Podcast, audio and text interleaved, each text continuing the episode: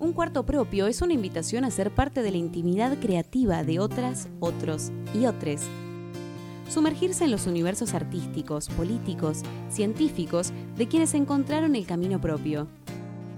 Les esperaban otros destinos, transformaron sus vidas en territorios liberadores. Un cuarto propio por el que pasarán transformándolo en un lugar colectivo.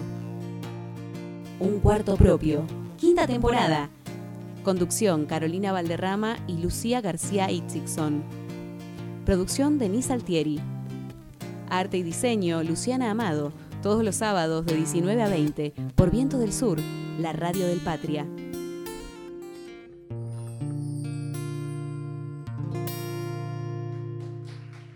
Si el lenguaje, este modo austero de convocarte en medio de fríos rascacielos y ciudades europeas, fuera el modo de hacer el amor entre sonidos o el modo de meterme entre tu pelo. Salimos del amor como de una catástrofe aérea. Habíamos perdido la ropa, los papeles. A mí me faltaba un diente y a ti la noción del tiempo. ¿Era un año largo como un siglo o un siglo corto como un día? Por los muebles, por la casa, despojos rotos, vasos, fotos, libros deshojados Éramos los sobrevivientes de un derrumbe, de un volcán, de las aguas arrebatadas, y nos despedimos con la vaga sensación de haber sobrevivido, aunque no sabíamos para qué. Cristina Peri Rossi.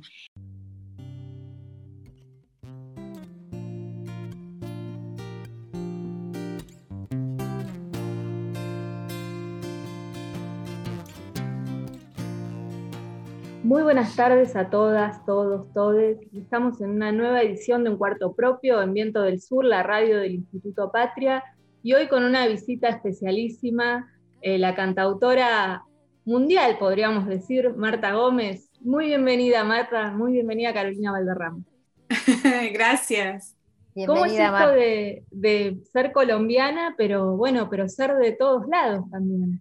Bueno, me encanta. Universal.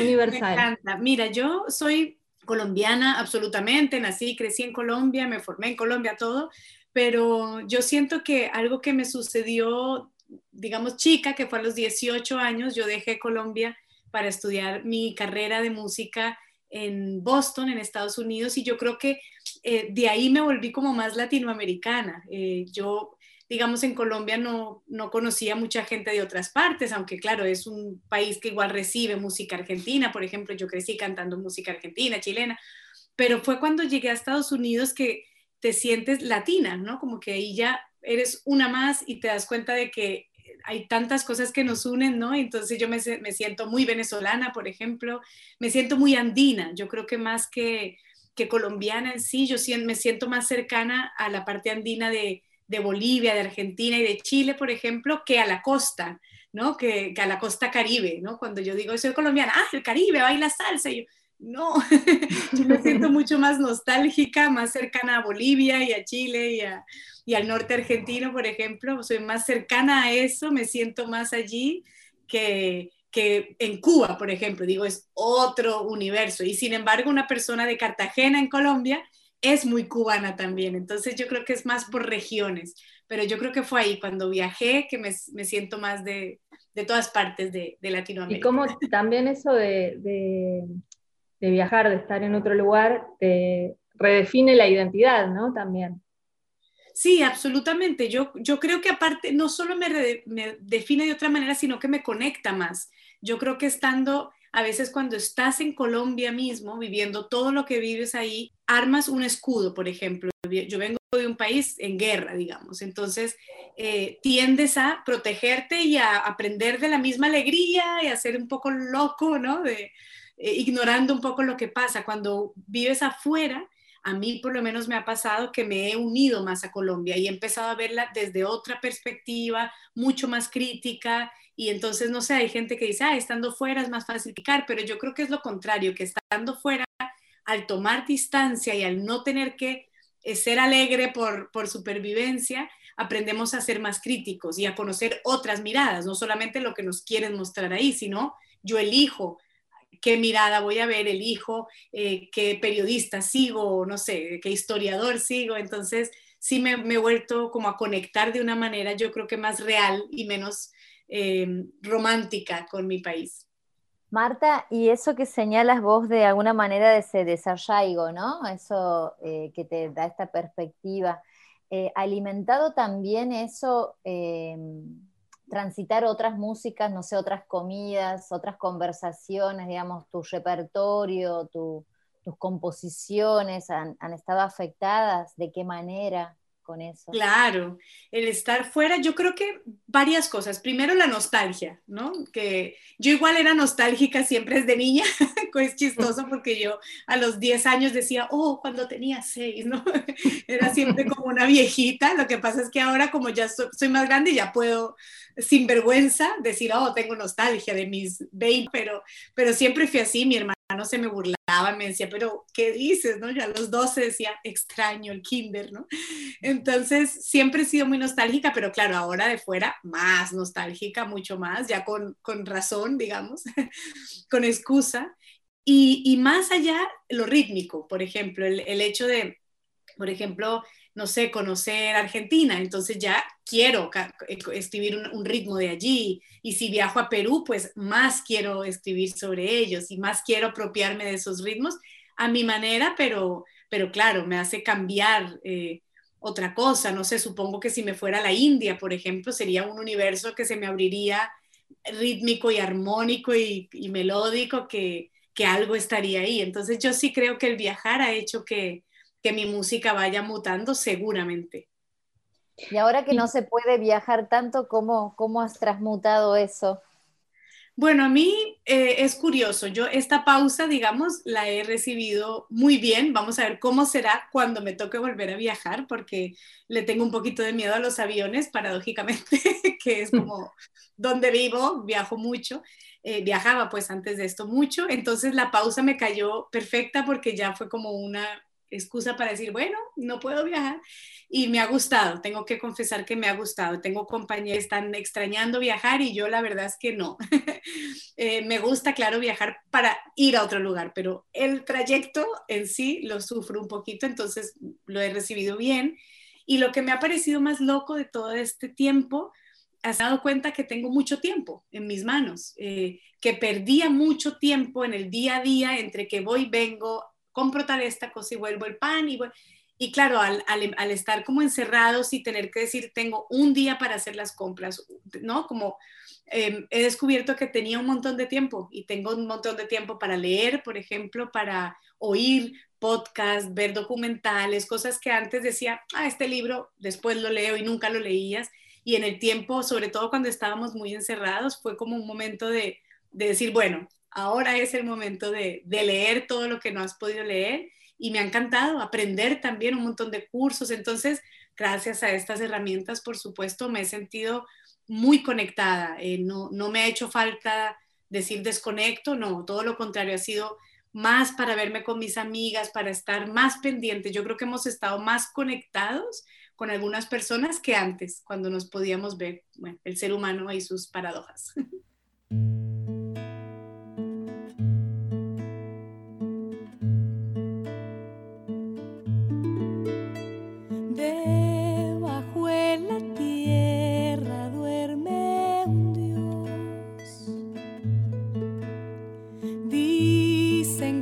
más fuerte que el Dios de afuera,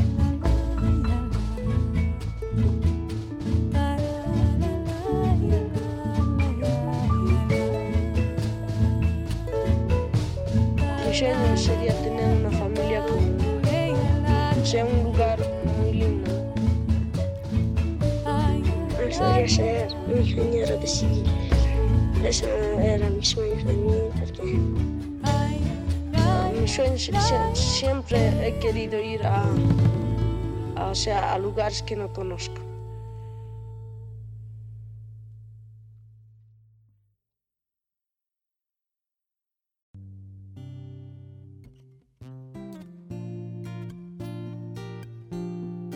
Bueno, ahí estábamos escuchando Basilio, Marta. Siempre preguntamos por qué se eligen los temas que, traen a compartir acá a quienes invitamos. Bueno, Basilio es una canción que yo adoro, es, yo creo que es de mis canciones la que más me gusta, eh, porque surgió de una historia real, de un niño minero en, Bolivia. Yo supe de, Basilio, no, lo he conocido personalmente, pero supe su historia por un documental muy, bueno, muy fuerte, pero muy bueno, que se llama El minero del diablo, y habla de, la vida de Basilio, de un niño minero que desde los siete años está en las minas del Cerro Rico de Potosí. Y mm, yo, bueno, quedé conmocionada con esta historia, con él, con su mirada vidriosa, con su voz como si fuera un viejo, ¿no? Y esto me, me partió el alma y escribí la canción en su momento, que fue, no sé, hace muchos años, más de 10 años, y mm, de repente, eh, en esta pandemia, que uno de los regalos más maravillosos que me trajo fue conocer a Basilio. Pude, eh, alguien viajó a Bolivia antes de la, de la pandemia, lo conoció, le mostró mi canción y hoy en día como todos tenemos un teléfono y con datos y con internet, nos pudimos comunicar por WhatsApp. Y entonces eh, imagínate cuando yo, de hecho pensé que Basilio había muerto porque alguien me había dicho, mira, el niño murió de repente es un hombre de 28 años que me dice, hola, yo soy Basilio y bueno, casi me, muero de amor y pudimos ah, eh, conectarnos, hablar, hablamos, bueno, casi cada día, em, poder ayudarlo de la manera en que pueda, ¿no? Porque realmente lo que yo quisiera es sacarlo de la mina, que no hubiera ningún niño en las minas, pero sí me ha servido también para leer, para documentarme más, para ver qué podemos hacer como humanidad para acabar con, el trabajo de la minería y sobre todo la minería infantil. Eh, en fin, bueno, eh, para mí ha sido un, encuentro maravilloso de la vida, un regalo, y ya hay segunda parte de Basilio, porque al, salir todo esto y al hacer una campaña para ayudar a Basilio y todo, eh, mi hijo me dice, mami, ahora tienes que escribir la segunda parte, como si fuera una película, así que ya hice la continuación, ahora la grabaremos en, algún disco que, que podamos grabar pronto, pero ya hay Basilio 1 y 2. Y hablando de, infancias, Marta, tus siete años, por ejemplo, ¿ya, ¿ya estabas ahí en el universo de la música, de la poesía? ¿Cómo, ¿Cómo aparece esta vocación en tu vida? Sí, bueno, yo, mi historia con la música va antes de memoria y antes de, del habla, digamos. Yo, mi mamá dice que desde que yo nací, como los dos meses, ella me ponía en la cunita y yo movía la cabeza y, y, me, y como que me arrullaba y, mm, empezaba a cantar y me pasaba horas, era como mi manera de llorar, ¿no? Y me arrullaba. Y, y, claro, ella me veía al principio extrañada, poco a poco se fue haciendo como un espectáculo entre los vecinos. yo, si, si, hubiera habido redes, yo sería como la niña de TikTok, ¿no? Estaban todos mis vecinos y mis tías oyéndome y yo canto y canto y canto.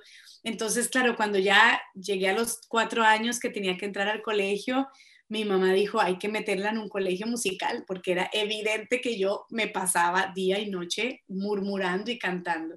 Y eso, nadie de mi familia es músico, pero esa, esa elección de mi madre de decir, bueno, yo no la puedo guiar, eh, fue maravillosa, porque me inscribió en un colegio musical en Cali, la ciudad donde yo crecí, y este colegio fue todo para mí, estar en el coro de este colegio. El día uno, a mis cuatro añitos, entré al coro eh, y, conocí a mi maestra, que sería mi guía durante toda mi vida, ¿no? Es la persona a la que yo más le debo el canto, la vocación, el amor por la música, la guitarra, todo me lo enseñó Flora. Entonces, este, siempre digo, mamá, la luz que tuviste de meterme en este colegio fue fantástico, porque aunque era difícil, eh, toda la parte académica, que yo era terriblemente mala, tenía este coro maravilloso con el que yo pude realmente saber a qué había venido al mundo y es lo único que sé hacer en el mundo, lo mejor que sé hacer es cantar. Así que em, desde ese momento, o sea, a los siete años, por ejemplo, a los, mi hijo tiene nueve y yo pienso, ¿no? Y digo, yo a los nueve ya trabajaba de esto, ya daba conciertos, estaba en la televisión grabando, era una cosa de cada día ensayando dos horas, clase de piano, clase de técnica vocal, no era una profesión, era un oficio desde, desde que me acuerdo. Marta, y en eso que acabas de nombrar a tu hijo, digo, ¿no? Pensando en que de alguna manera, como vos decías, has hecho de algo que, bueno, que desde muy pequeña lo has podido ver que lo tenías ahí, has hecho esto una profesión porque también en términos, digamos, fuiste a estudiar afuera, o sea, estuviste en, una universidad, eh, y decís vos que lo ves a tu hijo, y, y, vos pensás que eso es algo que sí o sí las personas adultas tienen que estar ahí encima, o tiene que ser algo que realmente un deseo de esa criatura como vos eras en ese momento.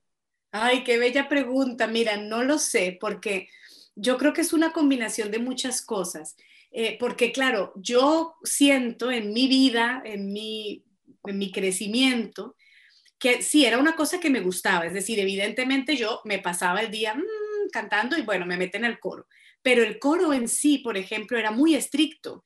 Y claro, teníamos que ensayar muchas horas. Entonces yo, como cualquier niña normal de siete años, le decía a mi mamá, yo no quiero estar en el coro, yo quiero estar en el recreo jugando con mis amigas.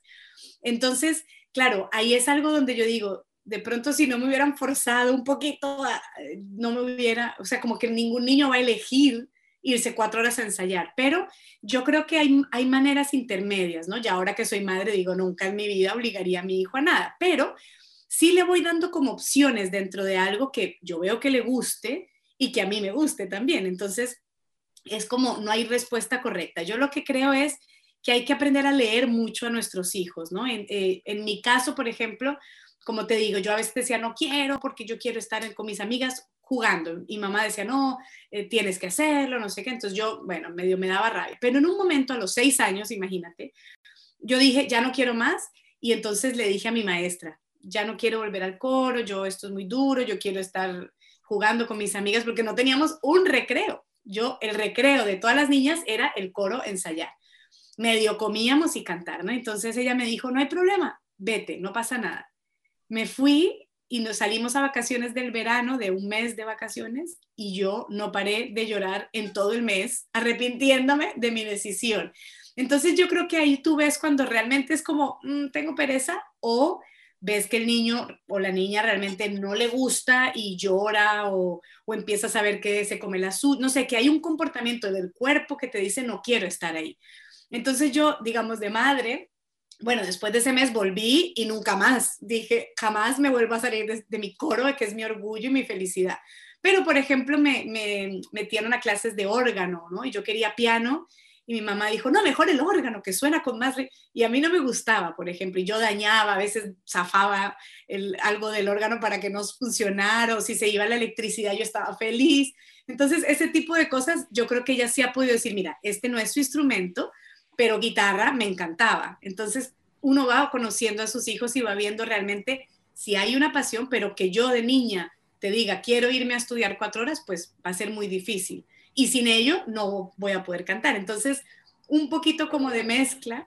Eh, yo, digamos, ya de madre, lo que hago es que eh, trato de que mi hijo toque siempre un instrumento, no para que sea músico ni porque es mi hijo, pero yo creo que cualquier ser humano todos tenemos que tocar un instrumento.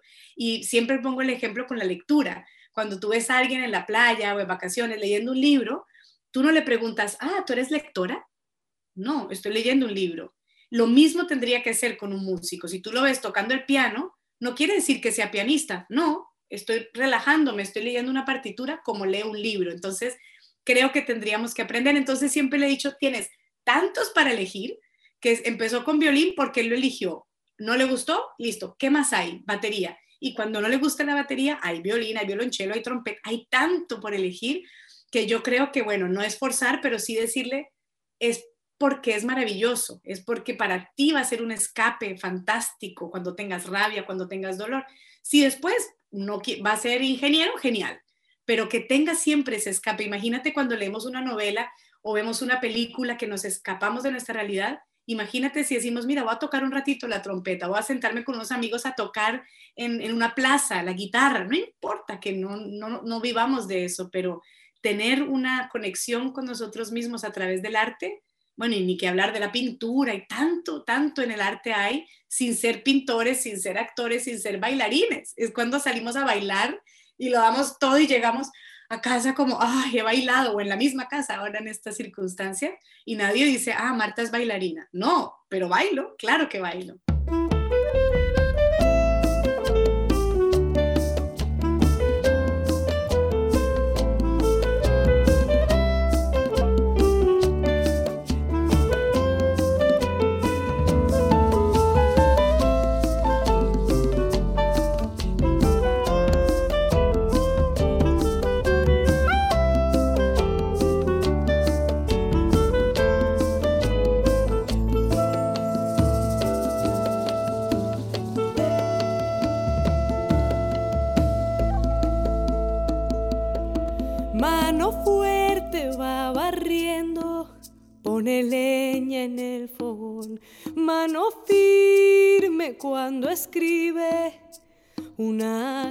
De amor, manos que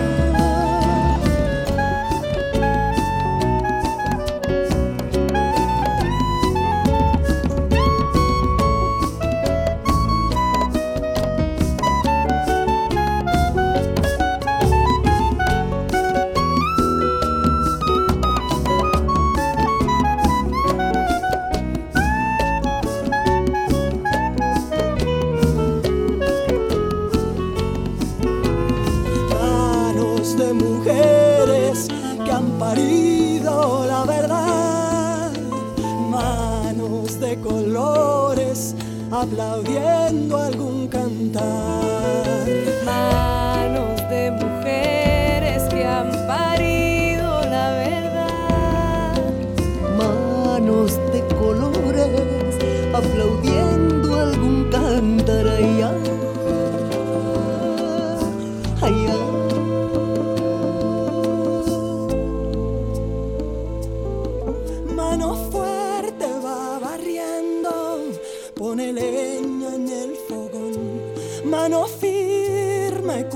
escribe una carta de amor. Manos que tiemblan, manos que sudan, manos de tierra, maíz y sal. Manos que tocan dejando el alma, manos de sangre, de viento y mar. Manos que tiemblan,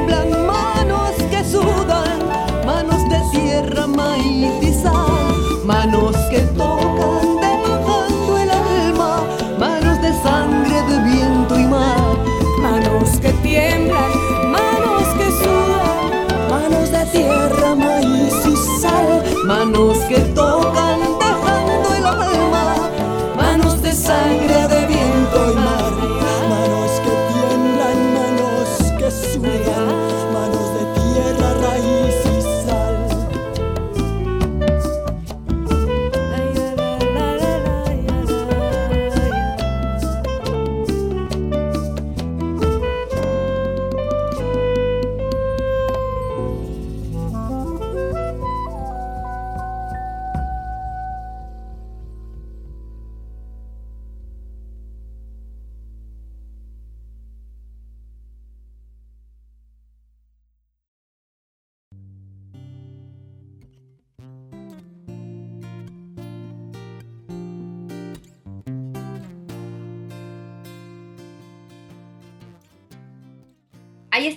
escuchando ahora Manos de Mujeres.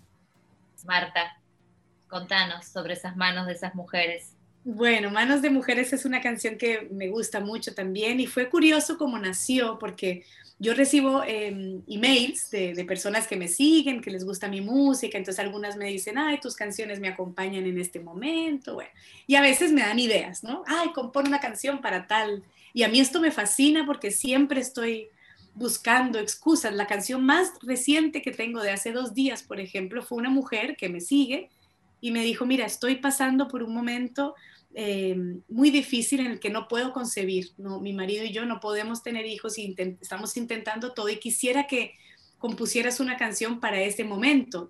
Y yo le he dicho, mira, mándame cuantas ideas tengas y de tantos mensajes que nos hemos mandado ha surgido una canción que espero acompañe a las familias que están en un proceso así. Entonces, para mí la música es tan sanadora que me encanta que me den ideas que yo pues no se me ocurren. Entonces, esta mujer hace muchos años me escribió para ver si yo me inspiraba a componer una canción para Manuelita Sáenz, que fue una em, eh, mujer fundamental en la independencia de muchos países, de Ecuador, de Colombia, entre otros. Entonces me mandó toda su historia, claro, fascinante, una mujer en, e, bueno, si ahora es difícil en esa época, pues mucho más ser la lideresa de, de un proceso de independencia, ¿no? Contra, contra los españoles, bueno, y a mí me encantó leerla pero cuando me senté con la guitarra, me puse a pensar fue en las otras mujeres, ¿no? Y yo dije, bueno, ¿y las que no?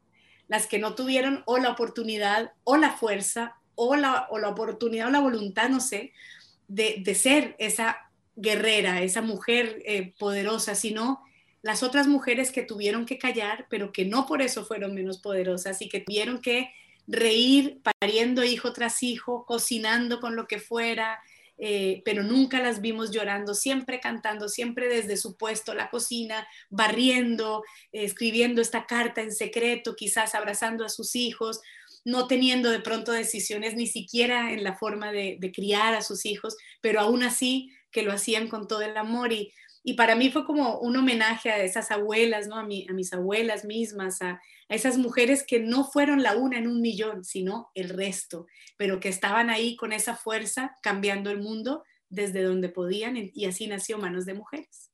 ¿Y cuál es tu vínculo, Marta Gómez, con ella estamos hablando, con los feminismos, el feminismo? ¿Te sentiste, asumís feminista? ¿Cuándo tomaste contacto? Qué bello, claro, claro que me asumo feminista y, creo que hay mil maneras de feminismo y la más poderosa que tenemos nosotras, por lo menos algunas de nosotras como yo, es la crianza. Eh, aparte me encanta, estoy criando un niño, yo tengo un solo hijo y es varón. Entonces es maravilloso porque me encuentro con un montón de preguntas a las que no estaba preparada, ¿no? Yo estaba preparada para siempre, mira, esta mujer y esta mujer, el Día de la Mujer y la marcha, y en un momento me dice, bueno, ¿y, los hombres somos todos malos? Y empieza una pregunta diferente desde, desde esa masculinidad nueva, maravillosa, que, también se redefine desde la infancia hermosamente en mi hijo, por ejemplo, en su, elección de tener el pelo largo, eh, a pesar de que lo critiquen, eh, de vestirse de rosa, a pesar de que aún hoy en día se critiquen estas cosas, pero verlo así como tan feminista me encanta. Em, y claro, ha sido, es una lucha muy, muy potente, pero ahí seguimos. Y desde la música es curioso porque yo no me sentía particularmente feminista ni, ni pensaba que mis canciones hablaban mucho de esto, hasta que después de un disco que grabé que se llama Este Instante, me hicieron una pregunta, un periodista me dice, bueno, ¿y este disco tan femenino, con tantas historias femeninas? Y yo dije, ay, no lo sabía. Y claro, cuando ahí lo vi, dije, claro, hay ocho canciones con historias de mujeres, de la lucha feminista, claro, era eh, no, me había venido la inspiración por mujeres que conocía. Entonces fue como la vida misma me, ha unido a mujeres eh, poderosas, guerreras, que han cambiado cosas, que han hecho organizaciones, que organizan conciertos y me llaman, que hacen fundaciones y, contactan conmigo. Entonces, claro, era obvio que mi, que mi música se iba a ir por, por, ahí, ¿no? Y es lo que a mí más, más me gusta. Entonces, sí ha sido como una, un camino a descubrir. Eh, también debo decir que eh, cuando conocí a Raquel Rivarossi, que es una mujer ilustradora que también canta, pero que tiene un personaje que se llama Lola Vendetta, que hizo como explosión en las redes porque es un feminismo eh, maravilloso, porque no es serio, digamos, no es desde el cómic, entonces hace que llegue a más personas que de pronto no están en la búsqueda de leer los libros feministas serios, ¿no? Sino este que es, te llega por, por rápidamente y yo creo que ha cambiado mucho mi manera de ver el feminismo, me ha, me ha encantado y es como mi asesora, ¿no? y a veces la llamo y le digo, bueno, cuéntame qué piensas de esto, porque también son otras generaciones y todo ha cambiado tan rápido que hay comportamientos machistas que tenemos que saberlo. Entonces me encanta hablar con ella de tanto en tanto y le digo, mira, ¿esto qué piensas? Hmm, esto me, ¿Qué piensas tú? Y empezamos a conversar y, y ha, ha, logrado redefinir mi feminismo absolutamente, pero sí es una lucha, bueno, eh, desde la alegría, pero, pero muy, muy poderosa y todo lo que falta, pero mucho que hemos alcanzado. Yo creo que muchas veces eh, nos sentimos mal porque falta tanto y decimos, no puede ser que yo siga en este año 2021, siga hablando de esto, siga marchando y como que nos da desesperanza, pero se nos olvida todo lo que hemos logrado y, yo lo veo mucho en, en, las crianzas, ¿no? Y le digo a mi hijo, cada vez que vemos un papá eh, con su hijito, por ejemplo, cargado o en el cochecito, solo en el parque, ¿no? Y le digo, mira, esto que es tan común para nosotros y tan normal, es un milagro. Esto no existía antes, esta posibilidad no existía, ¿no? Y de que un hombre, un padre se hiciera cargo de la crianza, aunque fuera unas horas, que cambiara un pañal, parecen cosas tontas, pero son grandes victorias para los dos, bueno, para los tres, ¿no? Para el hijo, para el padre, que no, al que no se le permitía eso. Yo creo que no se les permitía ni cambiar un pañal, ni elegir qué comer, ni nada, ¿no? Ni, es, tan absurdo el, machismo el patriarcado en todas sus ramas para todos. Obviamente a nosotros nos ha atacado la parte más difícil, pero ellos han sufrido tanto también que digo, qué lindo que ya empecemos a, a normatizar tantas cosas, que empiecen a ser normales cosas que antes en mi abuela ni lo hubiera pensado, ¿no? Que mi abuelo iba a pasear a uno de sus hijos, ni siquiera un rato en un coche. Eso que hablas vos que tiene que ver con las tareas del cuidado, ¿cómo, cómo han sido administradas en tu experiencia, digamos, en esto que contabas que viajabas un montón, por ejemplo? ¿Cómo, bueno, yo no, yo no, hacías? Claro, yo no podría hacer mi trabajo eh, de la misma manera eh, si no tuviera un compañero como el que tengo, digamos. Es, es, básico para mí la elección de, este compañero y del, y del padre de, nuestros hijos, porque yo creo que sí, obviamente hay maneras y me imagino que podría de cierta manera, pero no sería lo mismo eh, irme de viaje 10 días sabiendo que mi hijo está con otra persona o, no sé, le estoy pagando a una persona para que lo cuide y estaría yo pensando, ¿me compensa esto económicamente, emocionalmente? No sería muy difícil, lo haría, por supuesto, pero sería duro. Y el hecho de, de, hecho, yo cuando, cuando mi hijo nació, en un momento yo decía, yo no quiero hacer nada más en mi vida que no sea estar acostada con este niño, dándole el pecho todo el día y que alguien me traiga los alimentos, ¿no? Como un león eh, me trae lo que ha casado y yo me quedo aquí para siempre, ¿no? Yo no concebía volver a viajar, volver a cantar, nada. Y, y fue mi pareja el que me dijo, no, a ver, un momento, tú tienes que volver a cantar en algún momento, la gente necesita de tu canto, eh, vamos a hacer lo posible. Y él fue el que literalmente me levantó, ¿no? De la cama, bueno, vamos a ver cómo logramos eh, poder viajar los tres y todo. Entonces, a veces viajamos los tres cuando son viajes largos, aprovechamos las vacaciones de nuestro hijo y, viajábamos los tres. Y cuando no, pues claro, él ya sé que se queda y es, lo mismo que tú dices, no es la ayuda, no, es el padre. Eh, de hecho, fue muy, muy, han pasado cosas muy curiosas, pero a veces que, que sentimos críticas, ¿no? De decir, ay, ¿tú qué haces con el niño seis horas? Y mi, mi marido dice, bueno, ser padre. Y es algo que, que, todavía no entendemos y que hay compañeros que son amorosos, pero que todavía sienten ¿te ayudo en algo? ¿Qué debo hacer? Dime qué hago. No, hazlo. Y, y esto para mí ha sido un regalo maravilloso porque, claro, no sabe, bueno, yo nunca sabía cómo iba a ser el de padre. Y, y, ha sido fantástico saber que, de hecho, soy yo la que más malcrio, la, la alcahueta y la, la débil, digamos, en la crianza soy yo, y él es el que más o menos va, eh, en, algún viaje que yo me iba, me decía, bueno, que sepas que el niño ya sabe hacer pipí y caca. En, y yo, ¡Ah, qué bueno, ¿no? Cosas que yo no hacía, él se encargaba. Y esto es fantástico y yo creo que, de nuevo, no solamente porque para nosotras va a ser maravilloso, pero para ellos va a ser fantástico saber cocinar una papilla, saber hacer el biberón y hacerse cargo y dormirlo y viajar juntos es algo que es fantástico y, y creo que nos falta esa parte de de no solamente ver que para la mujer si lo elige es maravilloso esa libertad, pero para el hombre es maravilloso tener un vínculo directo con el ser humano que es suyo eh, y elegir esa paternidad consciente y, fantástica desde la dicha que significa, bueno, es... Y de hecho, claro, no se, no se logra muchas veces porque como no conocemos a nuestros hijos, tenemos pensado que la maternidad es un bebé llorando todo el día eh, y no, no es así. Odio cuando en las películas siguen mostrando esto porque esa no tiene que ser la realidad.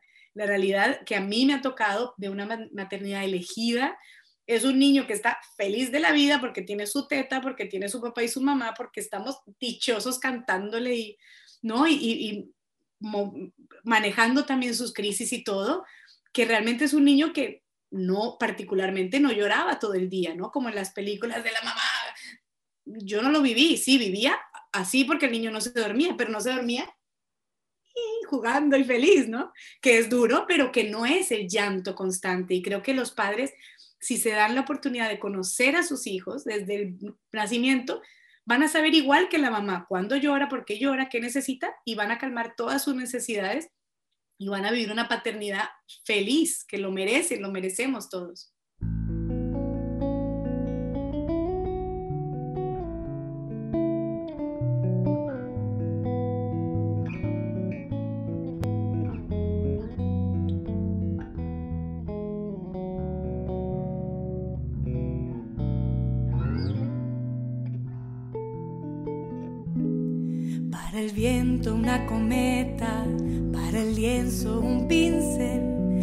Siesta una hamaca, para el alma un pastel, para el silencio una palabra, para la oreja un caracol, un columpio para la infancia y al oído un acordeón, para la guerra nada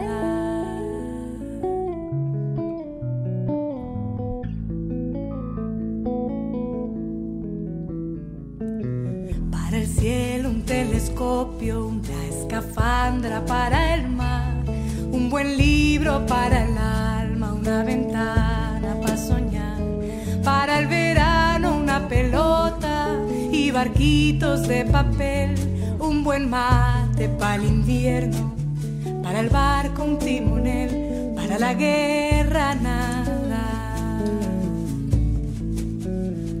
para el viento un ringlete olvido un papel, para amarte una cama, para el alma un café, para abrigarte una ruana y una vela para esperar, un trompo para la infancia y una cuerda para saltar, para la guerra nada.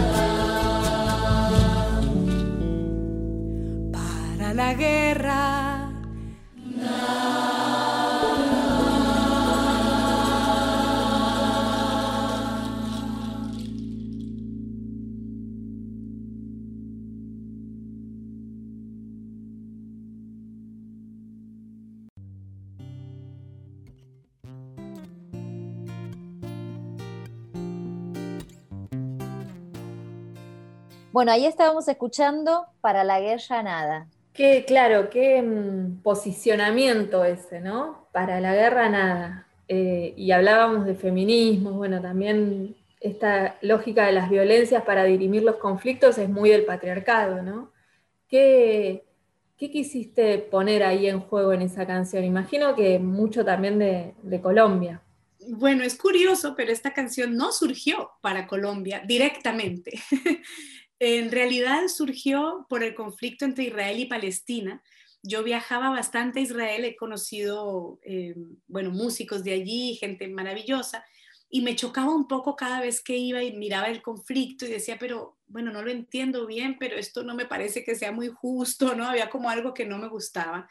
Y con todo respeto, digamos, a mis amigos de Israel, eh, siempre les preguntaba, pero ¿por qué este conflicto? ¿Por qué este... Em, esta, esta manera de maltratar a un país eh, como Palestina tanto? ¿Por qué no pueden convivir? Bueno, desde la ignorancia, ¿no? Preguntaba y siempre me decían, mira, hay que vivir aquí para entenderlo, hay que conocer más sobre el conflicto. Entonces un día dije, bueno, pues voy a conocer más sobre el conflicto y me puse a leer, a investigar, a ver, bueno, libros en la biblioteca, documentales, a ver si lograba entender el conflicto y por fin decir, ah, ahora lo entiendo. Y entre más leía, menos lo entendía, es decir, más me daba cuenta de que las guerras son excusas que nos dan los pocos gobernantes que tenemos y casi todos malos, em, para poder, para el poder de las armas, para mil cosas que nada tienen que ver con el ser humano en sí. Entonces, eh, entre más leía, más me daba cuenta, no, no tengo, no le veo razón, no le veo razón a este conflicto, tampoco le veo al, conflicto colombiano y, lo que hacen es dividirnos y entonces según de parte de quién estés, eh, te juzgo y, y, terminamos peleando incluso en las redes sociales, ¿no? Incluso sin tener armas eh, en las manos, nos dividen y nos separan. Entonces, también me puse a pensar en una cosa concreta que fue un, invento israelí que se llama la cúpula magnética, que es una cúpula em, que detecta supuestamente misiles en el aire antes de, que lleguen y, y, los puede deshacer antes de que lleguen a la Tierra, ¿no? Y me puse a pensar, ¿qué invento, no? ¿Cuántas mentes habrán estado años para desarrollar una cosa así? Como cuántas mentes para una bomba atómica, para un arma, para una espada misma, ¿no? Es, un talento, hay, hay creatividad ahí, ¿no? Y me puse a pensar, bueno, ese mismo cerebro humano es el que se inventó un violín, una guitarra, el café, un chocolate, el dulce de leche, ¿no? Es el mismo cerebro el que dice, a ver, y si la leche hacemos esto, mm, y azúcar, a ver, ¿no? entonces me puse a pensar en eso, en cuántos inventos somos capaces de crear para ser felices em, y cuántos otros para la destrucción. Y me puse realmente a, a escribir diciendo, bueno, y si decimos, ya no más, nada de nuestra creatividad, ni un minuto de nuestro día voy a invertirlo ni siquiera en discutir sobre quién de la guerra es mejor y cuál guerra es válida y cuál no. Y si digo para la guerra nada, entonces empecé a preguntarle a mis amigos eh, qué inventos les parecían bonitos, ¿no? La cometa, el barquito de papel, bueno, el barrilete, el café, bueno, todo esto, y decir para la guerra nada, ¿no? Y fue una canción, digamos, que surgió muy sencilla, casi como una canción infantil, y que al final se fueron sumando y sumando amigos desconocidos, niños de las escuelas, eh, y creo que, la razón es porque justamente no tiene eh, ramas, simplemente decir yo para la guerra, nada, yo no le quiero dar a la guerra nada, ni mi talento, ni mi dinero, ni mis hijos, ni nada. Eh, y, y no me lo pintes de ningún color, no me digas depende de dónde, depende de quién, no. Y si decimos que la humanidad no necesita guerras, ¿qué pasa? No? no invertimos dinero en ella, no invertimos talento. Y creo que por eso la canción, digamos que ha tenido como esa acogida entre la gente, no porque sea una gran canción, sino porque es una canción sencilla que no tiene tintes políticos ni nada, es simplemente para la guerra nada. Em, leíamos ahí en tu biografía que tuviste una banda en tu juventud, adolescencia, que se llamó Itileda. Cantaban temas de Charlie García, solamente. Solamente. Contanos cómo, cómo fue eso. Bueno, nosotros le llamábamos rock argentino, ¿no? Lo que para ustedes es el rock nacional. Eh, y yo, bueno, me enloquecí con el rock argentino directamente. En mi adolescencia llegó Sui Generis, Celu Girán, y yo me enloquecía por Pedro Aznar, por Charlie, por Fito, por, más tarde por Spinetta. eh, digamos que rompió un poco con la música que yo oía antes, que era mucho más hacia la protesta, ¿no? Entonces era Mercedes Sosa, Piero León Gieco, eh, los cubanos, Silvio y Pablo, pero el rock argentino llegó a mí como una bocanada de aire fresco. Em, y entonces formé un grupo en la universidad con, con dos, con tres amigos eh, y, ellos dijeron, ah, mira, pues Charlie, ¿no? Y, era muy curioso porque el pianista, que fue el director del grupo, eh, tocaba las canciones tal cual las hacía Charlie, por lo tanto a mí me quedaban súper bajitas y yo le decía, por favor, podemos cambiarla un poquito, pero fue como una experiencia a mí, bueno, me encantó eh, y desde ahí que soy admiradora de esto y yo creo que mucho de ello quedó en mi música, aunque después volví más al, al folclore, digamos, pero, pero esta forma de cantar suave, digamos, viene de ahí, ¿no? Porque yo no canto un folclore así, sino mi voz es mucho más suave, yo creo que viene de, de eso. A mí me, me, cambió la vida y me encantó viajar a Argentina cuando fui yo, ah, yo canto rock, rock argentino, ¿qué? y claro, yo decía, ups, aquí no se dice así, pero para mí fue maravilloso y recuerdo las giras, digamos, eran giras por diferentes bares de Bogotá eh, que aparte éramos niños, teníamos 16 años y cantábamos en bares, iban a vernos nuestros padres, ¿no? Era una cosa, un ambiente súper eh, sano, pero fue, bueno, unos años de mi vida que me encantaron. Marta, vos tienes una sonoridad súper poética y es verdad que con tu guitarra, si estás solo con la guitarra, es como, no sé si vos conoces a Gabo Ferro, ¿lo conocías? Sí que también, ¿no? Que también tenía una sonoridad súper poética y también solo con la guitarra generaba un clima, o sea, ¿sos consciente de ese clima que generas, digamos, que hay un silencio, digo yo las, veces que te ido a ver, eh, que hay un silencio, pero impresionante. ¿Cómo es ese ida y vuelta? O sea, ¿qué sentís vos cuando estás ahí haciendo tu acto, tu gracia, como dicen, haciendo tu gracia ahí en el escenario? Ay, me encanta esa pregunta y es muy curioso porque yo lo he notado desde niña. Em, cuando yo cantaba en mi coro, que les conté desde chiquita, a los siete, ocho años, em, yo era la solista del coro. Y había una canción, varias canciones en que yo hacía el solo, pero había una en particular que se llama Cantaré, Cantarás, que era una canción que cantaban como unos mexicanos, así era como We Are the World, ¿no? Todos juntos cantando y yo cantaba un solo que era muy agudo y en la mitad de la canción, después de que yo cantara, seguía la canción. Y me pasó desde los siete años que cantaba esta canción, que cuando llegaba esa parte, que yo cantaba solita, solita, solita, terminaba mi solo y la gente aplaudía y se, teníamos que acabar la canción, no podíamos seguirla cantando y, y empezó a pasar en cada concierto. Y para mí al principio era muy raro porque yo decía, pero como por qué paran la canción, qué está pasando. A veces llegaban señoras ahí oh", y llorando y yo decía, pero esto es muy raro, ¿no? No, no me gustaba, no, me sentía muy extraña.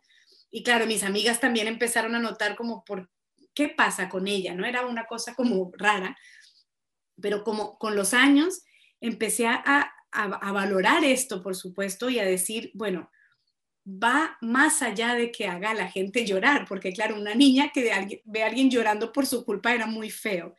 Pero al darme cuenta de que era algo más, ¿no? De, decir, algo ha pasado con, la forma que yo canto, ¿no? Entonces, con los años he empezado como a entender que, hay algo que se transmite y que no se puede expresar, y no es ni siquiera la palabra, porque me pasó mucho en Estados Unidos cantando en español, gente que no habla español llegaban llorando también. Entonces yo, digamos que desde el humor siempre decía, ay, lo siento, para hacerte llorar, ¿no? Para tratar de que sea un poquito más ligera la situación.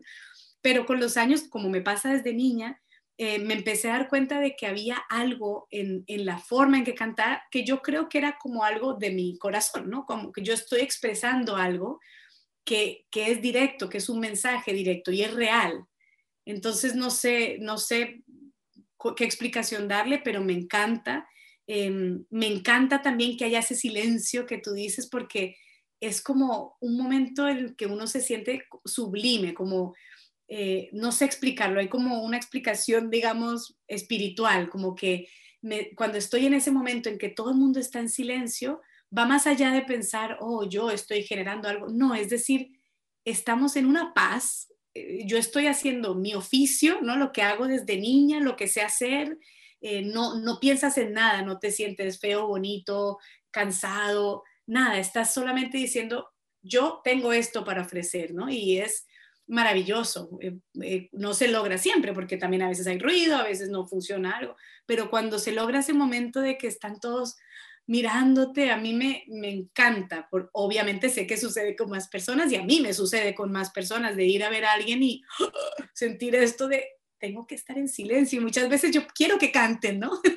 Digo, a lo mejor no conocen mi música y dice, sí, pero no queremos cantar, no queremos interrumpir este momento. Y a mí es, es mágico para mí, sobre todo porque es lo que te digo, es mi oficio desde chiquita. Entonces sentir que estoy en mi lugar, estoy haciendo lo que tengo que hacer es una sensación muy bonita.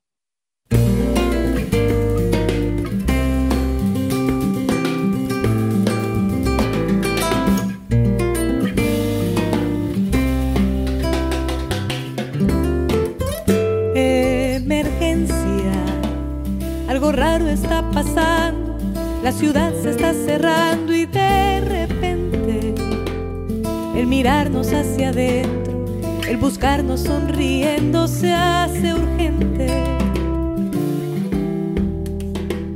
Llamen a titiriteros, a cantores y a cuenteros que es urgente. Que la tarde está cayendo y en balcones aplaudiendo. La ciudad en las ventanas pide fiesta.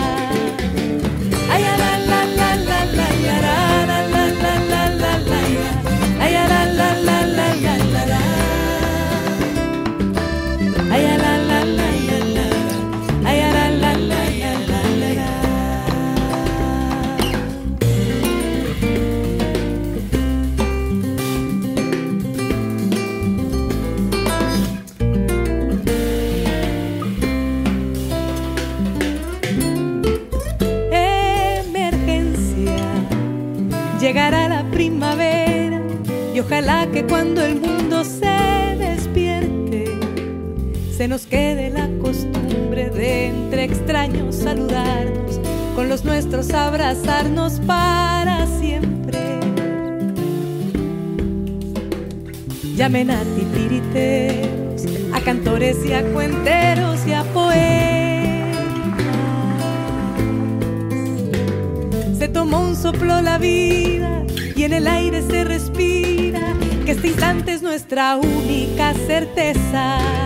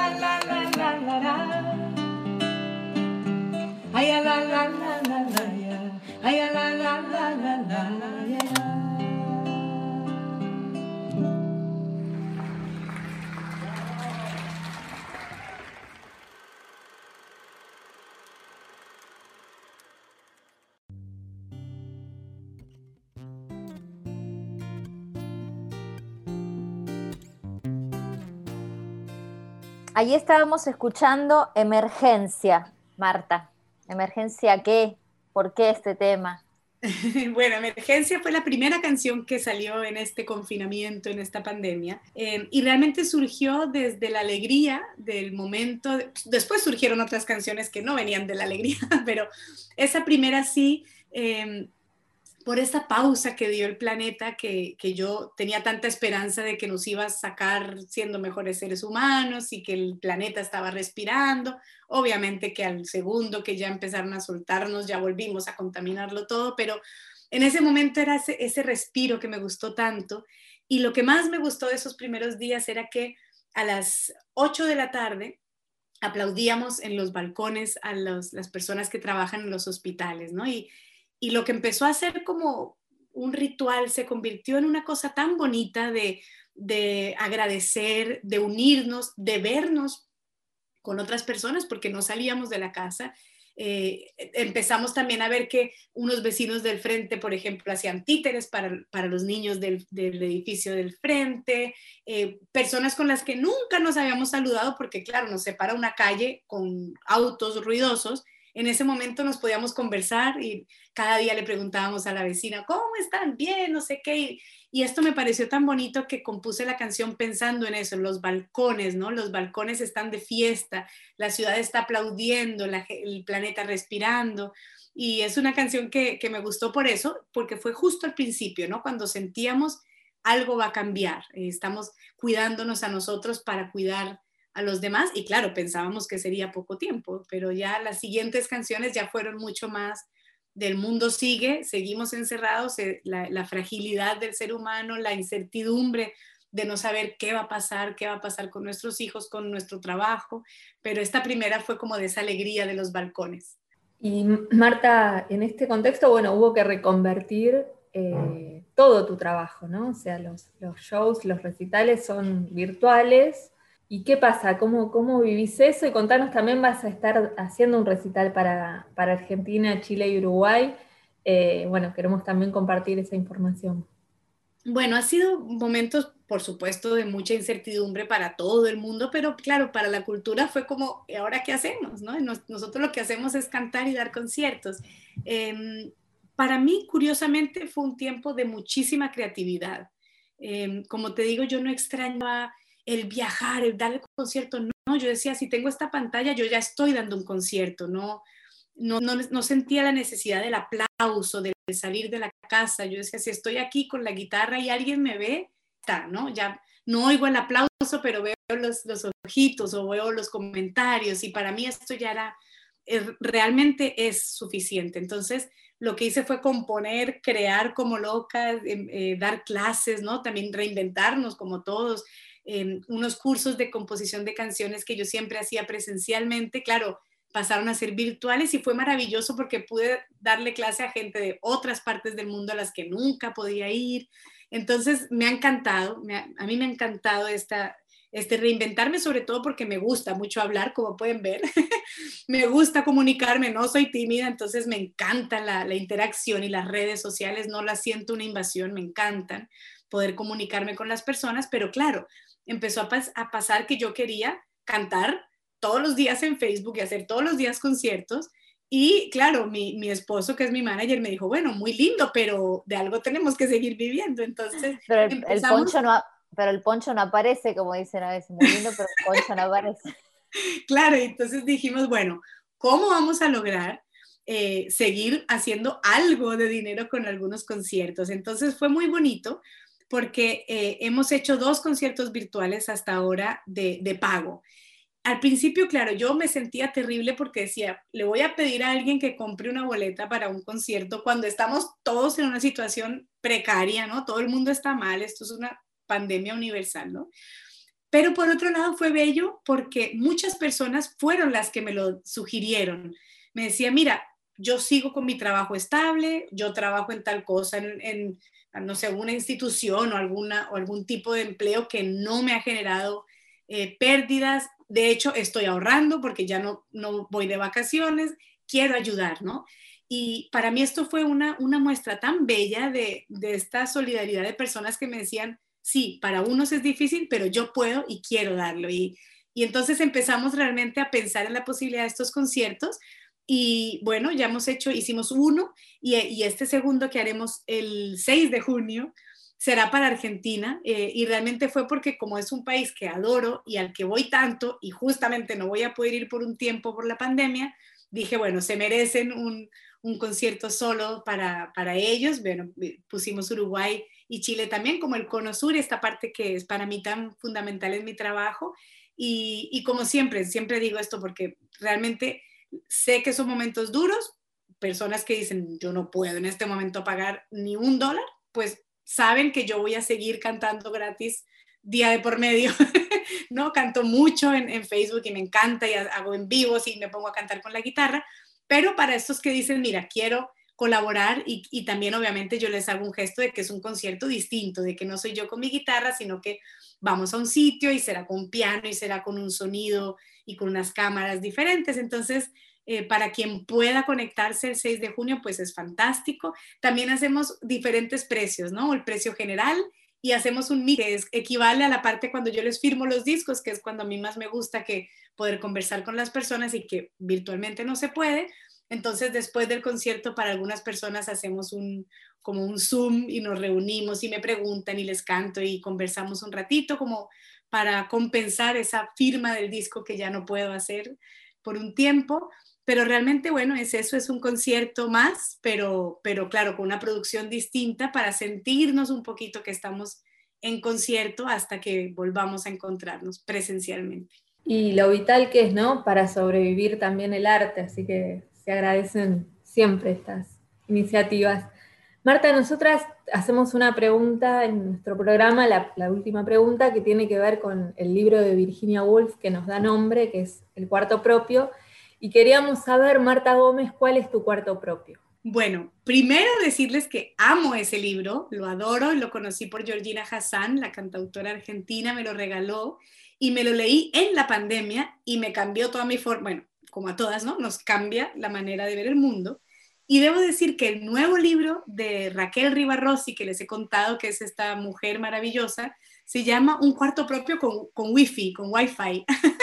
y es, claro, un homenaje a Virginia Woolf diciendo, bueno, genial, pero déjame como comunicarme con el mundo a través del Wi-Fi. Entonces me encantó el, el libro y el título. Y realmente para mí lo más bello fue darme cuenta de que, bueno, por un lado, seguimos sin tener un cuarto propio, eh, seguimos sin tener un espacio y un lugar que defendamos como nuestro, pero al mismo tiempo me, pareció desde mi papel de, cantautora, por ejemplo, de creadora, que contrario a Virginia Woolf que decía, yo necesito un cuarto a solas para escribir y para crear mis personajes, yo decía, bueno, es difícil para mí encontrar horas eh, sin, sin mi hijo pegado a mí, ¿no? Y, en el caso de las que tienen más hijos, pues cocina, hijos en las faldas todo el día. Decía, pero lo bello de, de cantar y de componer es que podemos usar esos elementos, que no necesito encerrarme. Va a ser diferente porque va a oler al cilantro con el que estoy cocinando, al niño que me está preguntando una cosa y, y, a, ese, y a ese dar la teta, por ejemplo, mientras doy clases. O esto para mí ha sido eh, realmente un descubrimiento del feminismo y yo creo que si bien siempre tenemos que seguir luchando por nuestro cuarto propio, me encanta pensar que aunque no lo tengamos del todo, seguimos con ello, ¿no? Seguimos sin quejarnos, seguimos luchando, pero a, la, pero a la vez alzando a ese hijo, cantándole una nana mientras cocinamos y mientras pensamos en una canción. Entonces yo creo que el cuarto propio también lo tenemos dentro nuestro. Hermoso. Marta, ¿te podemos pedir antes de cerrar algún parrafito de alguna canción que nos hagas? Sí, claro. Pues hacemos cuando todo pase, que de hecho es el nombre del, del concierto. Ajá. Cuando todo pase habrá un abrazo.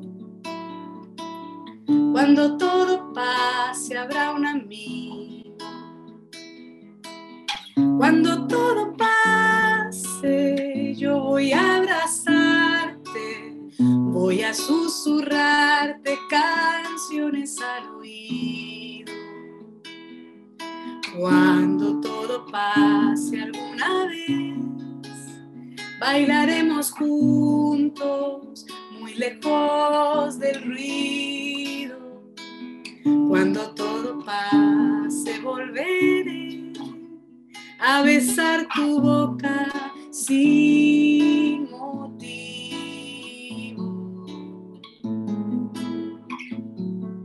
Cuando todo pase, habrá un silencio donde habré guardado tus miradas. Cuando todo pase, yo voy a buscarte, voy a llevarte como el río hace conmigo. Cuando todo pase alguna vez, bailaremos juntos muy lejos del ruido Cuando todo pase, volveré a besar tu boca con motivos. Cuando todo pase. Hermoso. Gracias. Gracias, Marta. Súper, Bueno. muchas gracias. Divina, divina. Sí, un placer absoluto. Gracias, Marta Gómez, por tanta belleza. Eh, esto fue un cuarto propio en Vientos del Sur, la radio del Instituto Patria. Hasta el próximo sábado, Carolina Valderrama. Hasta el próximo sábado, Lucía García Itzelson. Y gracias a Diego Cisternas en la operación, a Denise Altieri en la producción, a nuestra diseñadora Luciana Amado y también a Julia en la coordinación del aire de Viento del Sur, la radio del Patria. desde abajo y con silbo de tristeza, aquellas finas infinitas, saliendo de central, el empedrado está tapado. Pero allí está la primavera en aquel barrio, se llama soledad, se llama gritos de ternura, pidiendo para entrar y en el apuro está lloviendo. Ya no se apretarán ni lágrimas en tu bolsillo. Cambiaste de saco, un día nos encontraremos. En otro carnaval tendremos suerte si aprendemos que no hay ningún rincón, que no hay ningún atracadero que pueda disolver en su